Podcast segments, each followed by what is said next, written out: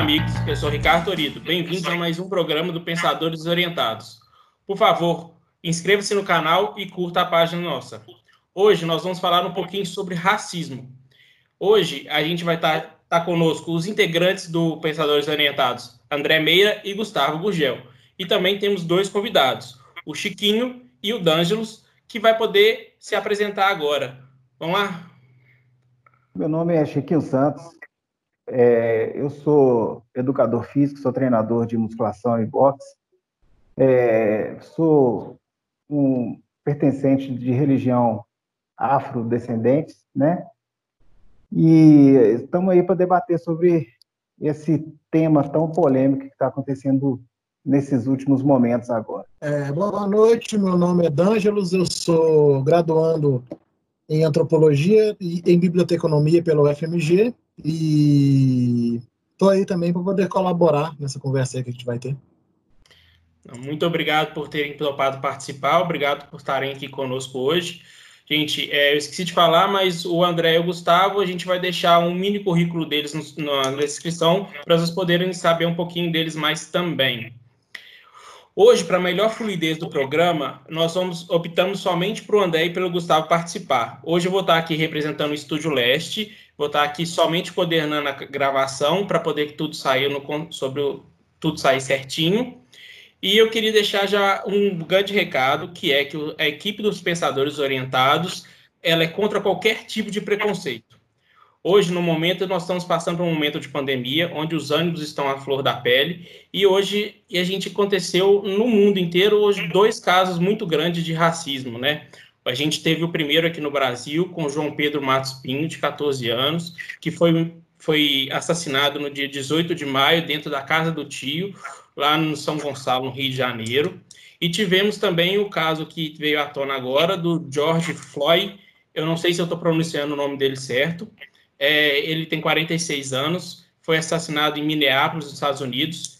É, pelo que consta nas reportagens e no, no, no, na mídia hoje em dia, é, dizem que ele estava fazendo compra com uma nota falsa e foi abordado por um policial que ajoelhou, o imobilizou e ajoelhou sobre o pescoço dele, causando asfixia.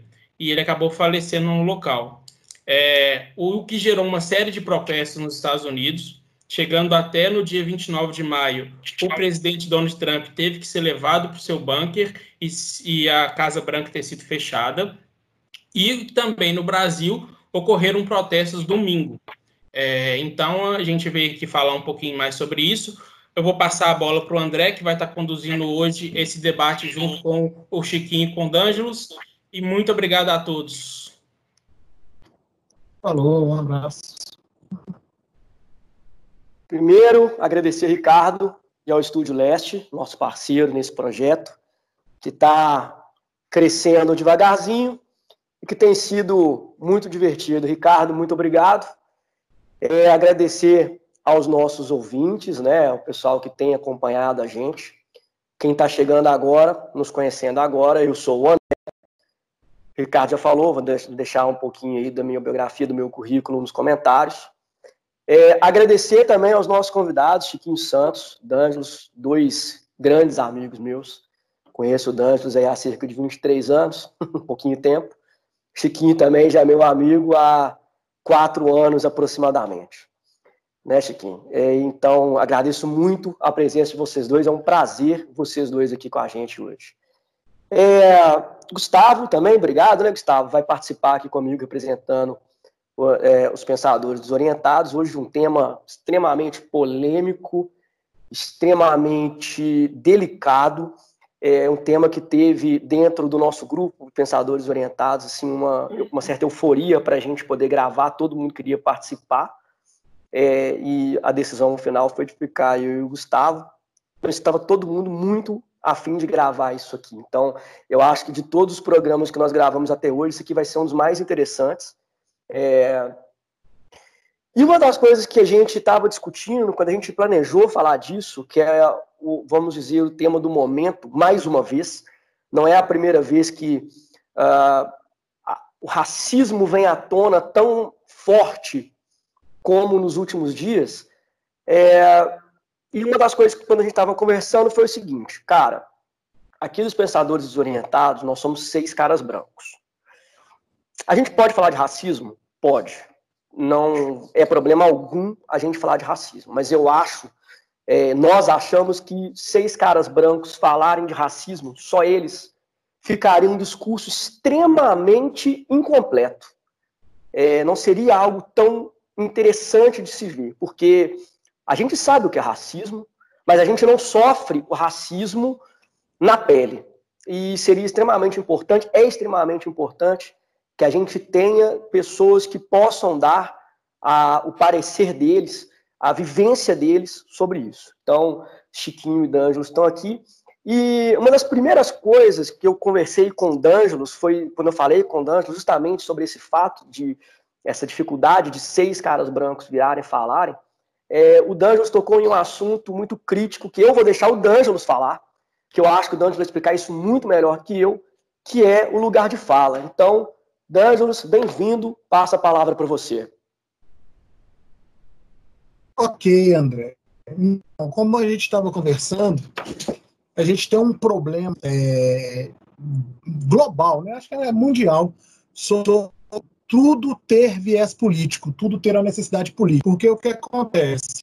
quando todos os assuntos são pautados pela política, qual é o objetivo do político? É ter voto, cara. O político não quer resolver problema de ninguém. O político quer voto. Então, os discursos acabam sendo distorcidos, entendeu? E aí entra nessa questão do, lugar de que, que é o seguinte: é, o Estado usa a, é, a contracultura para preservar o status quo. Porque quando você, quando você pega o conceito clássico do lugar de fala, o que, que ele é? Que aí a Djamila, Djamila, é, Djamila Ribeiro, que a Djamila Ribeiro trabalha ele muito bem, é, num livro que tem esse mesmo nome, é Lugar de Fala, que é o seguinte, todo cidadão de fala por ele, por ele estar inserido na sociedade, entendeu? Não, como o lugar de fala foi apropriado hoje, o que acontece?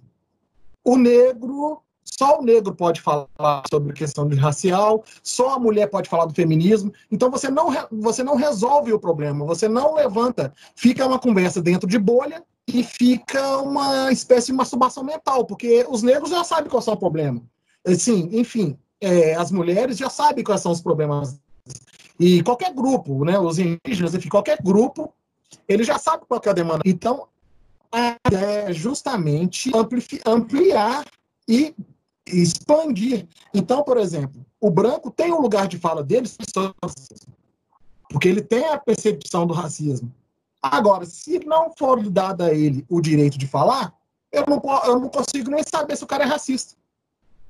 Por exemplo, que ele vai reproduzir aquilo só dentro da bolha dele, que ele não tem a liberdade de ser ciado porque ele não está no lugar de fala dele.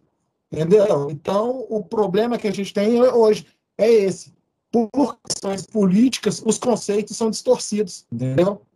E aí, na verdade, você está retificando aquilo. Em vez de você estar fazendo uma discussão ou acrescentando alguma coisa de novo, você está retificando o mesmo sempre. Porque aí você exclui o lugar de fala do outro.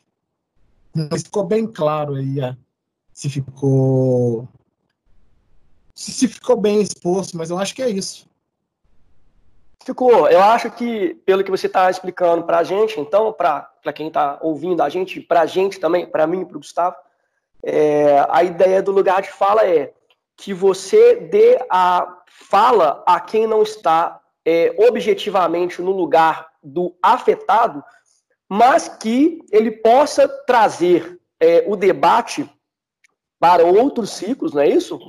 Para outro, que outras pessoas também possam debater aquilo, falar sobre aquilo e entender aquilo melhor. E eu, a minha opinião é, é, não adianta o negro lutar sozinho ou a mulher lutar sozinha, enquanto quem está por cima do status quo continuar mantendo é, aquilo ali. Vai ser sempre um embate. Acredito eu que isso, inclusive, é, seja muito mais legitimador de violência do que quando você dá a fala para o outro para o outro poder ter diálogo, seja o diálogo direto, é, contra, vamos dizer, quem está por cima, da maior, vamos dizer, quem é da maioria contra, junto com quem é da minoria, mas também é, quem é da maioria com quem é da maioria e trazer esse diálogo dentro de outros bolhas. É mais ou menos isso, não é isso? Isso, isso. Eu vou dar um exemplo aqui. É, a minha adolescência eu passei muito, muito é, frequentando muito a Savassi. E tinha eu e um amigo meu só, que era negro. Só tinha eu e ele, numa turma de 11 caras regularmente, assim, que se encontravam nos bares da Savassi. Toda vez que a gente ia conversar de racismo, a gente, que o papo, o papo era racismo, você vê que é porque é, tem um conceito, tem um conceito que é o seguinte: quem não está dentro do fenômeno não enxerga ele. Entendeu? Tem vários sociólogos que estudou isso e tal. É, eu poderia citar até o Durkheim, que é o pai de sociologia, que quem tá, fala fato social, né? Quem está fora do fato social não consegue enxergar ele. E aí, essa questão do racismo, por exemplo. Aí eu estou conversando com o pessoal no bar e tal, e os caras, né, pondo o ponto de vista deles e tal. Aí eu e esse amigo meu, a gente sempre chegava e falava, tá, aponta outro negro que está aqui dentro do teco que não seja garçom. Não tinha. Entendeu? Então, assim, e o cara percebe. É o que eu te falo, vai num, vai num hospital e mostra um médico negro. Vai num banco e mostra um médico negro. Só que se o branco não tiver, ele está tão na cultura dele que ele não vai ver, ele não vai perceber isso. Não é que o cara seja racista por ser racista. É porque realmente, na realidade dele, não tem a percepção dessas coisas. Entendeu? Se você cresce no meio, você é... naturaliza que você cresce. Eu, eu acho que, é, primeiro, bem-vindos aí também, você e o Chiquinho, ao nosso canal. As portas sempre abertas para a gente debater assuntos que enriquecem é, a consciência das pessoas, tá? Muito bem-vindos mais uma vez. Para quem ainda não me conhece, eu sou Gustavo Gurgel. Eu queria enriquecer isso, D'Angelos.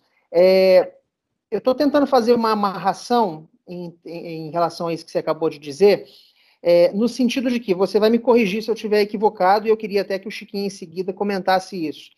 É, quando a gente exacerba, então, o conceito do lugar de fala, é, de uma certa forma, então, a gente acaba promovendo é, a segregação, porque, por exemplo, se a gente partir do pressuposto de que, para que o preconceito seja reconhecido, o elemento ativo da sociedade ele tem que reconhecer os seus privilégios. Então, por exemplo, existe um outro debate que circula muito, que é a questão do privilégio da, da branquitude, né? Que, por exemplo, para que as pessoas de pele branca reconheçam é, é, a questão do preconceito, elas precisam, de antemão, reconhecerem os privilégios da sua branquitude. Então, diante dessa circunstância que você está tá colocando para nós, a exacerbação, então, desse elemento do lugar de fala, ele provoca ainda mais a segregação e não a conciliação de interesses em termos de, de apagar com o preconceito existente, né? Assim, na verdade, não é que Olha. ele aumenta alguma coisa, mas ele conserva o status. Ele conserva o status. A questão é essa. Tudo continua sendo do jeito que é. Porque... Ele não promove a conciliação, então, né? Isso, isso. Entendeu? Porque, vamos por, por exemplo, é, é, vou evitar falar aqui, mas tinha uma emissora de televisão que colocava um programa no domingo de manhã com uma apresentadora que todo mundo já sabe qual que é, né? Que, que, que promovia falava muito da vela no Rio de Janeiro e não sei o quê, né? falando que era do lugar de fala da, do, do, do, do, do cidadão. Só que o público, outro público, não assiste o programa. Entendeu? Porque você cria ali um lugar de fala, entendeu? Do negro da periferia. Não, cara, o lugar de fala de todo mundo, entendeu? A questão é, outra coisa é você vir problematizar a minha realidade. Aí é diferente. Mas você dá o seu ponto de vista sobre o que você percebe, ele, ele é necessário. Entre outros termos, ele é necessário. Porque a gente tem que saber o que, que as partes estão pensando para poder construir algum raciocínio válido. Isso, isso, seria, isso seria é, a espécie de, de uma experiência sensorial, né, D'Angelo? É, uma coisa isso. é você, você debater, né? Uma coisa é você debater. Outra coisa é você fazer levantamentos de percepção se você não tem a experiência sensorial, né? É, Isso. Gustavo, eu... é, vamos passar a palavra um pouquinho para o Chiquinho. ele também é, expor um pouco, ele está querendo, está pedindo para poder falar, ele também está querendo expor um pouco essa opinião. Chiquinho, pode ficar à vontade. É, boa noite, gente. Boa noite, Gustavo, D'Angelo, André. É, obrigado por, pelo convite e pela participação aqui nesse diálogo. É, vamos começar numa coisa é, lá no topo, lá em cima, tá? O menino pobre, o menino preto, o menino da favela, o menino carente, necessitado, ele precisa ter uma escola pública, certo? Aí o que que acontece? Chega lá, tem aquela algazarra, não tem aquele controle, não, não tem uma certa disciplina. Esse menino não vai conseguir aprender, ele não vai conseguir chegar na, na universidade, que é na universidade, não na faculdade. A Universidade Federal é uma continuação das escolas estadual e municipal. Me corrija se eu estiver errado. Só que você chega dentro da universidade, cara, só carrão, só carro bacana. E não é dos professores, são dos alunos, cara. Então, como é que o menino pobre, preto, de favela, vai virar um doutor? Como é que ele vai virar um juiz? Como é que ele vai virar um dentista? Sendo que lá embaixo, na base, no primário, pô, hoje temos um MEI que começa a dar uma melhorada. Hoje, você entendeu? Então, eu, hoje eu poderia ser um doutor em qualquer área. Tá? Se eu tivesse a oportunidade, se meus pais tivessem tido aquelas oportunidades, tá? Se quando libertaram os escravos da época lá, que meus bisavós sofreram, tomaram a chibatada nas costas, se não tivesse colocado eles na rua, não tinha favela. Tá bom? Aqui o único lugar no mundo que fizeram isso foram, foi aqui no Brasil. Chotaram os negros. Depois de tudo pronto, o café estava plantado, as vacas estavam no, nos currais, você entendeu? Aí chama os italianos, aí fica fraco, aí fica fácil, quer dizer. Você entendeu? Agora, pô, quem é que abriu as estradas para passar os trens? Foi, foi, escrava, foi a escravatura, você entendeu? Foi o povo escravizado, tá? Eu sinto muito falar, mas é, ainda o Brasil tem uma dívida imensa com os nossos negros. Nos jogaram de qualquer jeito, e hoje nós somos sobreviventes. Para eu carregar essa conta eu hoje ser um, um, um tá? Um participante de uma religião afrodescendente, quantos que não morreram, tá? Por não querer não deixar de ser católico, para continuar tocando candomblé. Hoje, quantas pessoas que existem nos quilombolas, que os quilombolas começam lá de trás, poxa, então assim, a, a história, entendeu, do negro é muito sofrida, cara e não é valorizado. Então, pô, o carro da polícia passa ali, tal tá o, o camarada indo para o trabalho com a marmitinha ali, já aconteceu comigo, já mandaram eu tirar tudo da minha marmita para poder ver se tinha alguma coisa lá dentro. Não sei o que, que era, mas eu tive jogar a minha marmita no chão. Isso já aconteceu comigo. Você entendeu? Eu comecei a melhorar a minha situação, eu comprei um carro conversível, muito bonito, muito bacana, muito vistoso. Todo lugar que eu ia, eu tirava a capota, ligava o som, eu tinha uma arma na minha cara dentro da minha boca. Sai do carro, vagabundo. O carro era meu. Eu, pô, eu empresário, comprei o carro com o meu dinheiro, com o meu trabalho, com o meu suor. O documento, ninguém nunca me pediu um documento. Me chamavam de vagabundo, sem saber quem eu era, sem saber a condição que eu tinha comprado daquela propriedade. Você entendeu? A gente vai em loja de shopping. Eu fiquei anos sem entrar no BH Shopping, que toda vez que eu entrava no BH Shopping, vinha uma pessoa andando atrás de mim, um segurança. E, infelizmente, o segurança, negro como eu, mas é, o cara é orientado, o trabalho é dele, ele precisava daquilo ali. Então, assim, é, eu acho que o negro tem que parar de ser racista para o negócio fluir, para o branco aprender que nós somos união, que a gente é unido, que a gente tem força, que a gente tem voz, você entendeu? Então, parte de nós, tá? Então, para o cara que morreu lá atrás, eu carrego isso aqui, ó, a minha negritude, tá? Obrigado. Nós aqui agradecemos. Chiquinho falou uma coisa interessante. Ah, rapidinho, o Chiquinho falou uma coisa interessante que tá, bate justamente frente com isso que a gente estava falando do lugar de fala.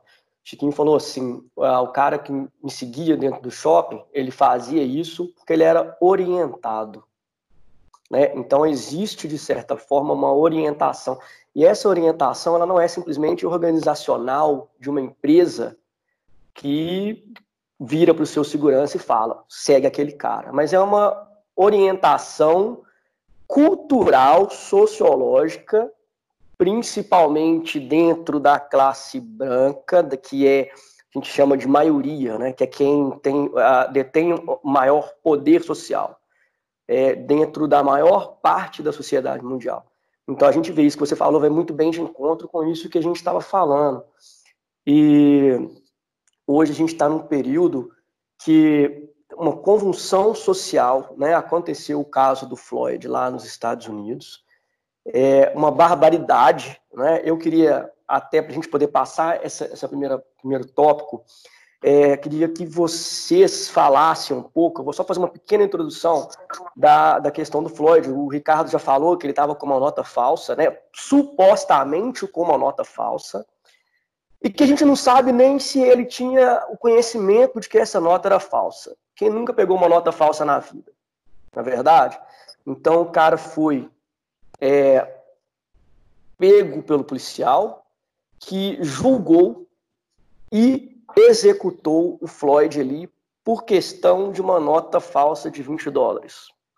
Foi uma vida trocada por uma nota falsa de 20 dólares, que nem se sabe se o cara carregava. Então, a gente vê é, até uma certa inversão de valores né, dentro da sociedade. Queria que vocês falassem um pouco disso. É, e eu acho que essa morte do Floyd, assim como o caso do. Deixa eu lembrar o nome dele, que eu, eu esqueci o nome do, do menino que morreu aqui no Brasil. Se alguém puder me lembrar, o João Pedro. João, é, Pedro. João Pedro. É, são mortes que são, foram emblemáticas, né? Pelo momento, são mortes são emblemáticas, mas que essas mortes elas são uma peça numa cadeia de um efeito dominó. O que eu quero dizer com isso? É, são 500 anos, 400 anos de escravidão no Brasil.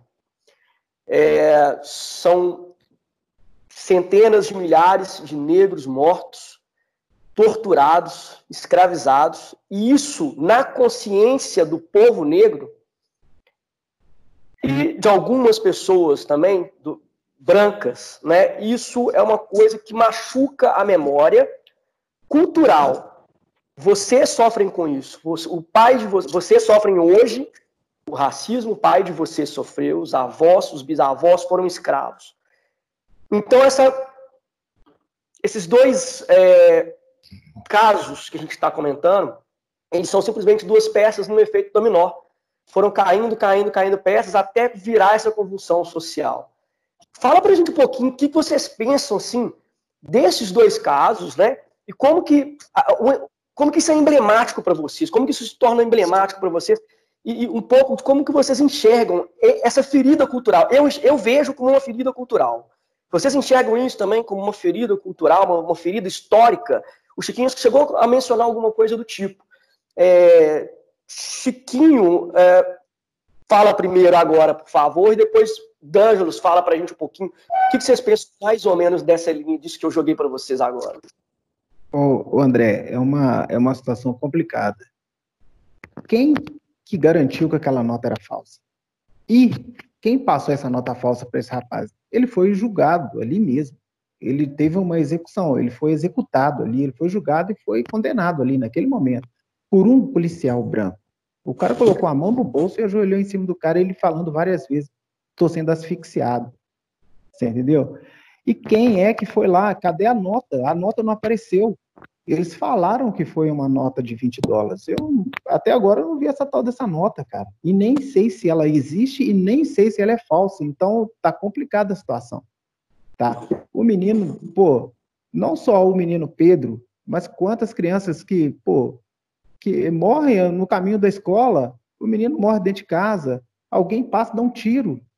Pô, para que isso, cara? A situação tá ficando assim, tá, tá ficando complicado. E não só isso, tá? Vocês esqueceram de mencionar quantas mulheres negras que são mortas, são estupradas, são violentadas, as mulheres negras são muito maltratadas no nosso país. Elas são desrespeitadas em todo lugar, em todo momento. Você entendeu? Elas, todo mundo olha para ela, acha que são objetos de prazer. Tá? Eu tenho uma mãe negra, eu tenho uma filha negra, eu tenho uma esposa negra, eu tenho irmãs negras. Você entendeu? Então, isso é uma coisa que deixa a gente assim numa situação de muita não dão emprego para amigo, tá? Você pode estar precisando, você chega lá para poder levar o seu currículo com qualificação, eles não te dão emprego, tá? Chega um não negro com menos qualificação e pega o um emprego. A minha sobrinha passou isso direto, até que ela começou a trabalhar por conta própria, fazendo salgadinho para poder ganhar a vida. Você entendeu? Então, assim, a minha irmã e a minha outra sobrinha que moram na Argentina, pô, elas passam apertado lá, cara. Que os caras acham que elas são propriedade deles. Você entendeu? Então, assim, você tem que estar o tempo todo com a faca na mão, velho. E o tempo todo você tem que estar se defendendo. Para quê? Para quê? Você entendeu? Então, cadê o respeito pela pessoa? Não é pela, pela cor da pele. Cadê o respeito pela pessoa? Tá? Nós não somos propriedades de ninguém. Nós não somos mais produto de venda, tá? Já, já, já acabou, tá? Então, dê a gente o nosso espaço e dê a gente os direitos que nós precisamos ter, tá? Porque o meu dinheiro, na hora que cai na boca do caixa, ele chega lá sem cor, ele chega só o valor. Então, eu trabalho, eu batalho, o meu dinheiro não é preto, meu dinheiro não é branco, meu dinheiro não é amarelo, não é vermelho, é o meu dinheiro. Na hora que ele chega na, no bolso do cara do supermercado, do dono do banco, ele não tem cor. Ele só é o meu dinheiro. Então, se eu trabalho, eu pago meus impostos, eu tenho e mereço ser respeitado. Eu sendo negro ou não, principalmente sendo negro. Porque eu não tenho respeito na sociedade. Passa a bola. É, então, assim, sobre o que o Chiquinho falou aí, não tem nada para não tem nada para é, 100%, concordo com ele 100%.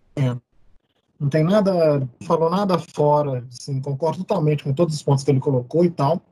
Assim, os dois casos do, né, tanto do, do Floyd quanto do, do João Pedro, eu percebo aí dos atores, porque assim, eu costumo separar o, o, o, racismo em três, em três tópicos, assim. Ele tem o racismo com R maiúsculo, que é o racismo estrutural, o que foi construído, escrito e documentado por cientistas. É...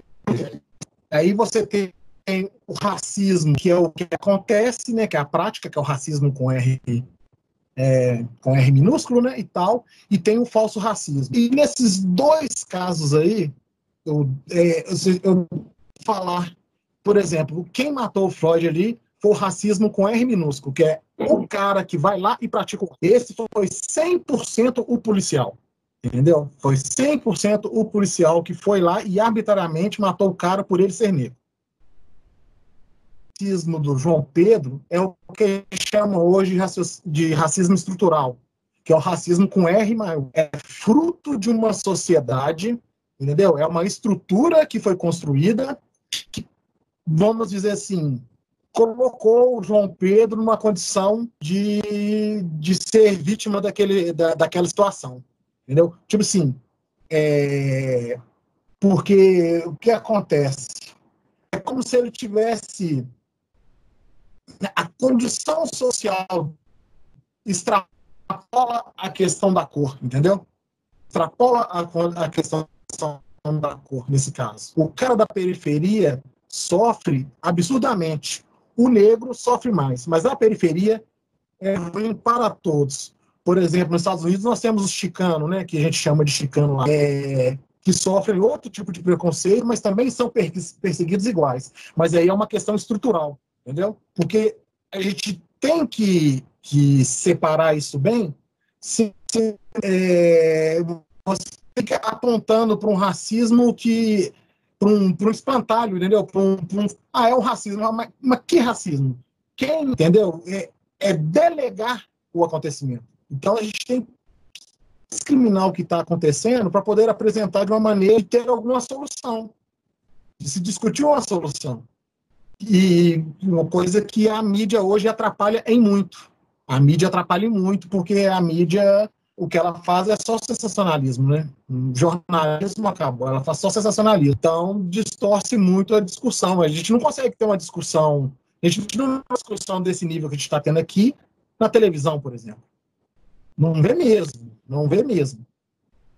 Chiquinho, Chiquinho e D'Angelo, eu queria até, até enriquecer isso, D'Angelo, que você acabou de falar, que eu queria é, é, debater com vocês. É, eu queria que vocês trouxessem para nós qual que é o papel da cultura, da produção cinematográfica e de televisão nesse processo de conscientização dessa situação que já é histórica, como o Chiquinho é, nos trouxe aí um, um, um apanhado histórico, né? Que lamentavelmente é, quando se trata de uma pessoa negra, por exemplo, diante da lei, parece que a pessoa tem a presunção de culpa. Né? A gente viu nos Estados Unidos o que aconteceu com aquele rapaz, é como se fosse uma presunção de culpa. O, o, o, a, aquela, aquele menino no Rio de Janeiro, a mesma coisa? Será que essa mesma presunção apareceria se fosse uma criança de um outro extrato social ou de uma outra uhum. cor de pele? É isso que eu queria trazer para vocês. Eu queria que vocês enriquecessem o debate nesse sentido. Vocês acham que a produção cultural, televisão, cinema tem trazido o suficiente para colocar na cabeça das pessoas o reconhecimento, as pessoas brancas, por exemplo, o reconhecimento do privilégio que já lhe é imposto desde nascença, e isso é possível de estar sendo corrigido com essa produção, ou vocês acham que está é, tá se fazendo muito, mas na verdade é apenas confete? Bom, o D'Angelo acabou de falar, né? É, na televisão, eles não ajudam nada. Nada, nada, tá? Então, pô, o preto na televisão, ele é o chofer. Ele é, é a, a, dona que tá lá na cozinha, você entendeu? É o cara que é o serviçal, tá? Ele não é o dono da mansão, tá? Ele não é o cara, o, o grande empresário, o grande executivo. Nada disso, cara. Ele é o subemprego, tá? É aquela ponta que precisa de ter o negro lá na televisão. Não é aquela coisa do papel de destaque. Raramente isso acontece. Isso acontece nos Estados Unidos, que eles fazem grandes produções só com negros. Pantera Negra é um exemplo disso, que foi estourou de bilheteria. Quando é que vai ter uma coisa parecida nisso aqui, ó, nesse lugarzinho chamado Brasil, tá? Você vai lá, cara, Pô, quando, é, voltando um pouquinho só nessa política, o cara fazia campanha política fazendo arminha, velho. Ou nós negros ficamos aterrorizados. Pronto, bicho, agora a gente vai ser alvo na rua. Eu vou chegar na minha casa, vou meter a chave no meu portão, vou tomar um tiro do meu vizinho. Você entendeu? Dá medo, cara. Dá medo, porque a pessoa, o, o, a, a, pessoa estúpida, ignorante, não consegue enxergar Acaba o potencial. Um discurso de ódio, né? Ela não quer saber o seu potencial, cara. Ela não quer saber o que, que você consegue fazer bem. Você entendeu? E, você, e quando você consegue chegar lá, você tem que provar duas, três vezes. Não fui eu que fiz, cara. Fui eu. Não fui eu. Você entendeu? Você tem que estar tá se autoafirmando. Se você é bom, você tem que ser bom três vezes ou mais para alguém te dar crédito. Você entendeu? Então, assim, eu já passei por bons bocados já. Você entendeu? Já tive dedo na cara, já tive arma na cara, já tive chute na bunda, negócio já podia ter feito pro meu lado. Tá? Então eu te falo isso com propriedade, com a carne cheia de cicatriz. Você entendeu? Ser negro no Brasil, não sei, não sei no resto do mundo, que eu só vivi aqui. Mas ser negro aqui é difícil, cara. É muito difícil. E, e se eu cheguei, eu não, tenho lá muita coisa, não, mas o que eu tenho é meu. Você entendeu? Esse pouco meu que eu tenho foi motivo de muito orgulho, de muito suor, você entendeu? Porque pela condição social que eu cheguei, eu não sou de Belo Horizonte, a condição social que eu cheguei aqui, que eu me encontro hoje, ah, cara, eu sou um milionário, mas ninguém me deu nada. Eu fui buscar tudo. Foi ralando, foi suando, foi sofrendo, foi sangrando, foi cicatrizando, você entendeu? E o curativo era com sal grosso, tá? Só para ficar bem claro, tá? Isso aí. A, o negócio é tentar, você entendeu? É derrubar. E toda vez que você cair, pega fôlego. Pega fôlego, quando você levantar, filho, vai levantar um búfalo. E quem é que fica na frente? Eu acho que o negro tem que pensar dessa forma, tá? Quando tentar te diminuir, encolhe. Mas na hora que você explodir, filho, a mola ninguém segura. Tá? Isso é um recado que eu deixo para todo mundo que não pensa, ah, eu não tenho oportunidade. A oportunidade está na tua mão, cara. Você entendeu? Vai buscar Ninguém vai te dar nada, vai buscar.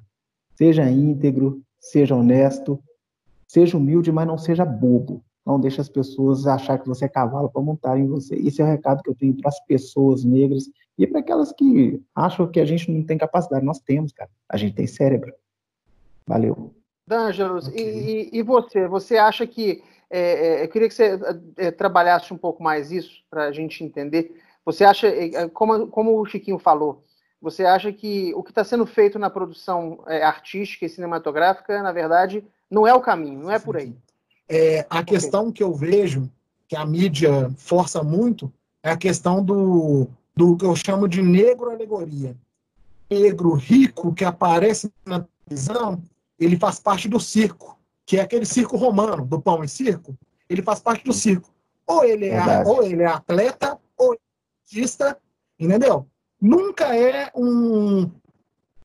São tão poucos intelectuais que você conta no dedo. Joaquim Barbosa, Milton Santos, é, se não me engano, é Machado de Assis, que era negro, enfim. Você conta no, no, no dedo os negros que são reconhecidos por valores intelectual. O preto tem que ser alegoria, alegoria.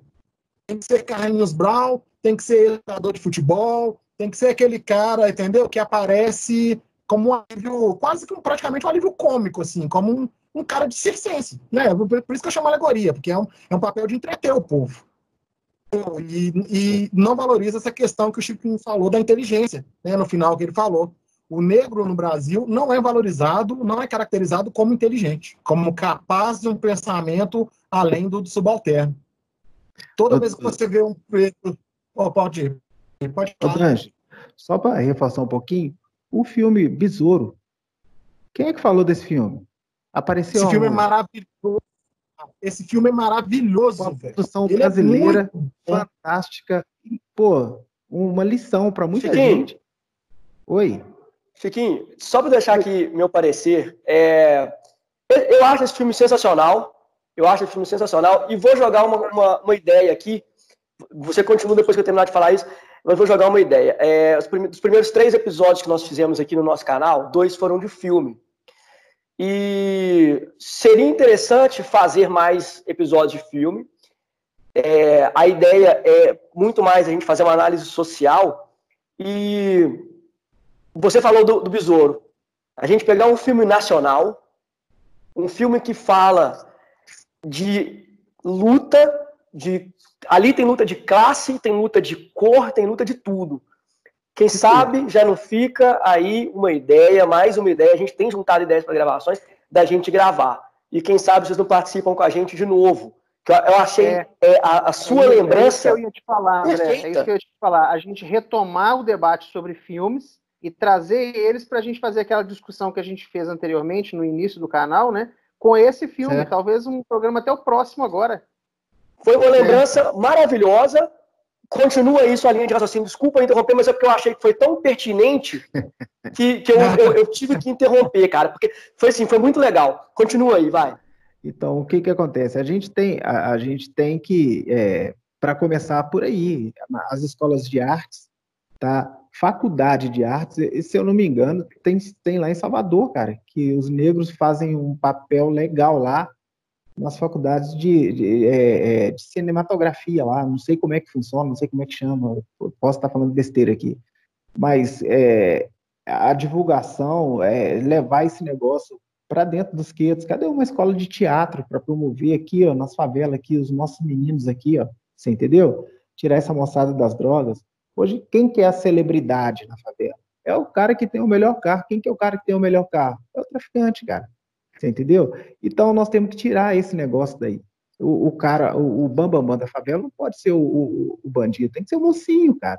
Você entendeu? Tem que ser o menino que, poxa, é, vai lá na escola, tirou uma nota boa, poxa, pega esse menino, investe nele, dá um, um, uma cesta básica para a família dele, você entendeu? Coisas assim que vai acrescentar lá na frente, tá? Dá estímulo para a criança poder estudar, para o menino poder é, é, ser a base de sustentação. Pô, o menino tira uma nota boa, chega com uma cesta básica, a mãe dele vai falar o quê? Meu filho, o que, que é isso? Por que, que você ganha essa nota básica? Mãe, eu tirei a melhor nota da sala. Você vai estudar, meu filho. Você vai estudar, você está sustentando a casa. Ele passa a ser o pilar. O menino, por tirar uma nota boa, ganhar uma cesta básica, a mãe dele vai querer deixar esse menino ir para rua, vai deixar que o traficante bota a mão nesse menino, não vai, cara. Você entendeu? Eu uma vez eu me arrisquei à candidatura como vereador e esse era um dos pontos que eu queria fazer. Eu como atleta, eu queria fazer com que o menino que tirasse uma boa nota entrasse numa equipe de competição e com isso tudo o salário do menino poderia ser simplesmente uma cesta básica para começar o assunto, tá? Então, poxa, quem ia ser a celebridade na favela? O menino que tem uma medalha do peito ou o cara que tem uma arma na mão? Você entendeu? O menino que carrega uma caneta ou que carrega um fuzil? Então, nós temos que mudar o conceito, nós temos que levar isso para esses meninos, cara. Você entendeu? E eu espero que isso chegue para muitos meninos de favela para muitos meninos pretos, para muitos meninos pobres, para todo mundo que quer chegar lá. Você entendeu? Porque, é, do mesma forma que a gente está aqui conversando aqui, eu gostaria muito que um menino que mora ali no morro, ali, ele não precisa sair do morro, ele só precisa ter qualidade no morro. Eu não sei, eu faço uma comparação é, do, do, dos morros, dos, do, da, da, das vilas aqui do Brasil é, com a Itália, cara. A Itália é só beco, velho. Olha que lugar maravilhoso que é, tá? Cara, teve um dia que eu tava lá em Salvador e o gás acabou. Era no Natal. Mentira, era no Réveillon.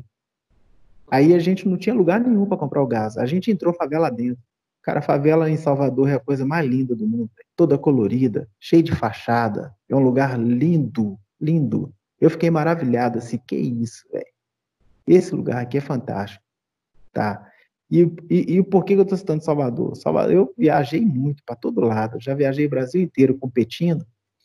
E Salvador, pô, eu me sinto em casa, velho. Você entendeu? Todo mundo é da minha cor, velho. Você entendeu? Então eu não me sinto um, um peixe fora d'água. É um lugar que a primeira vez que eu fui não tive uma boa impressão e voltei. E graças a Deus que eu voltei, porque é um lugar fantástico, maravilhoso que eu tenho muitas histórias bacanas de lá, tenho amigos lá, tá? E se um dia se demole, eu fico lá.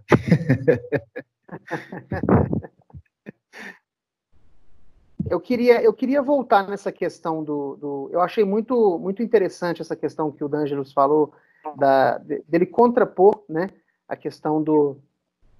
Desculpa, do, do lugar de fala eu queria trazer isso um pouco mais, novamente, na questão, por exemplo, do reconhecimento dos privilégios. Né?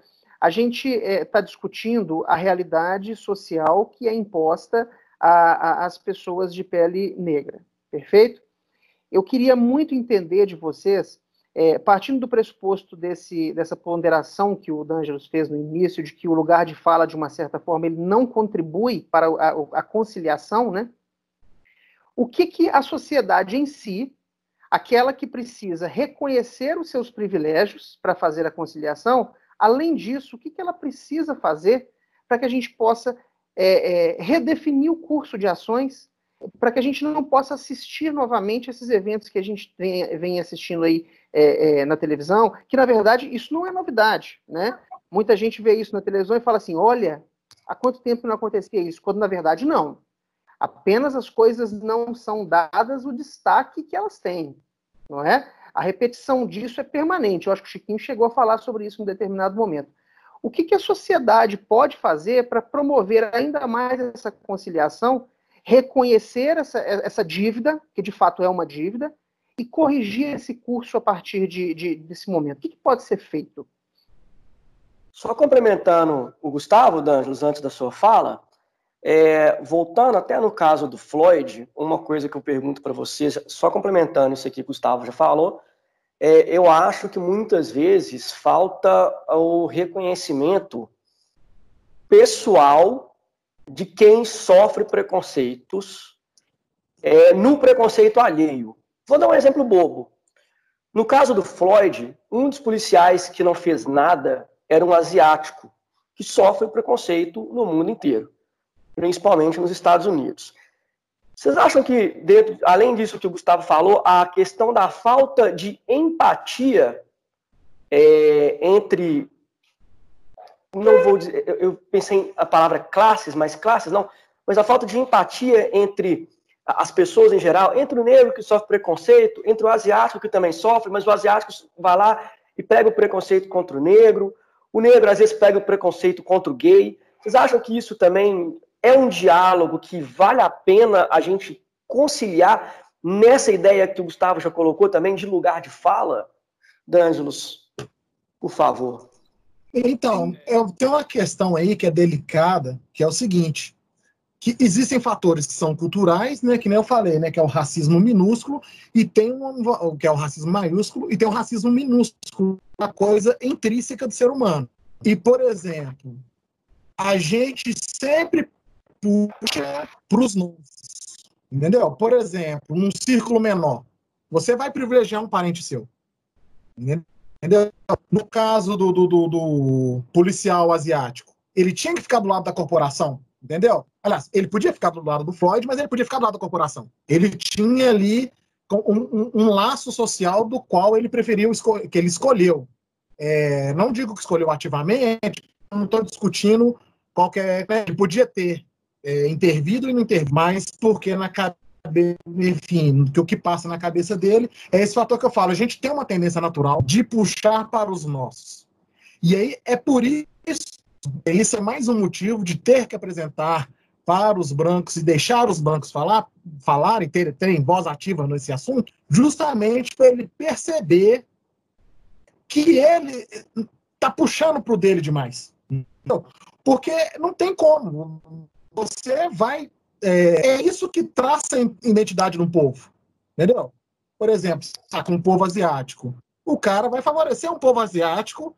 Se você for arrumar um emprego numa empresa para alguém, você vai privilegiar um amigo seu se você for indicar alguém. É claro que você vai indicar alguém que você conhece. E isso é uma pessoa que você não conhece que seja até mais competente. Mas não vem ao caso. E essa pessoa está sendo discriminada, mesmo você não conhecendo ela. Entendeu? Não está sendo feito ali uma, uma coisa por mérito ou por qualificação. Você está indicando um brother seu.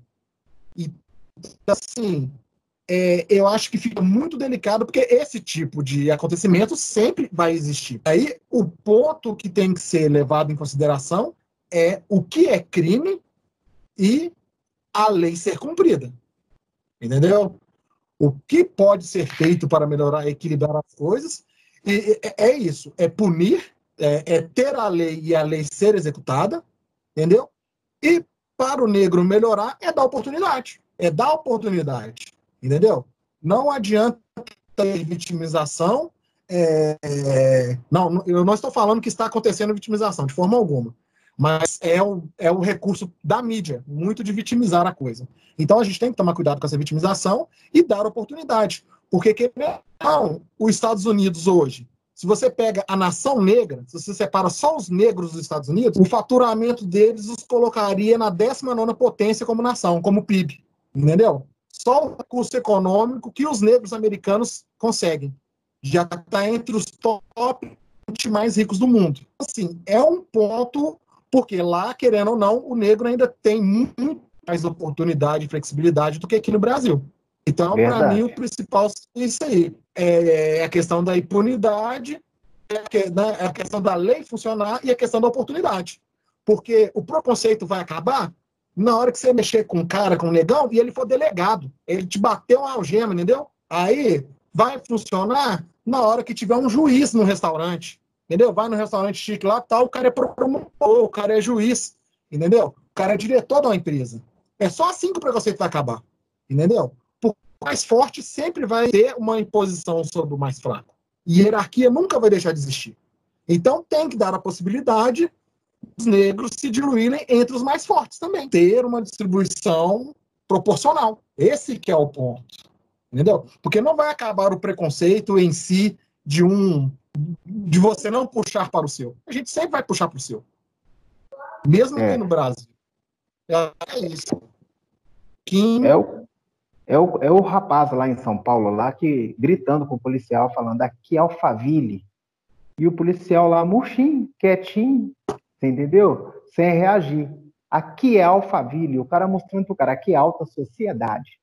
Aí, aquele mesmo guardinha chega lá no Alfavela e falar que é a polícia, meu irmão. Então, a diferença é muito grande. O empoderamento, o cara não pode encolher, rapaz. Você entendeu? Você não pode encolher. Bota a cara pra tapa, filho. aqui nada, rapaz. Eu não fiz nada, você me respeita. Eu acho que o assunto é mais ou menos por aí. Você pega o Isso seu barco e sai vazado. Aqui não tem bandido, aqui tem trabalhador. Isso impõe. Hoje tá cheio de câmera para todo lado, velho. Bota todo mundo com o celular na mão, quem é que vai reagir mesmo?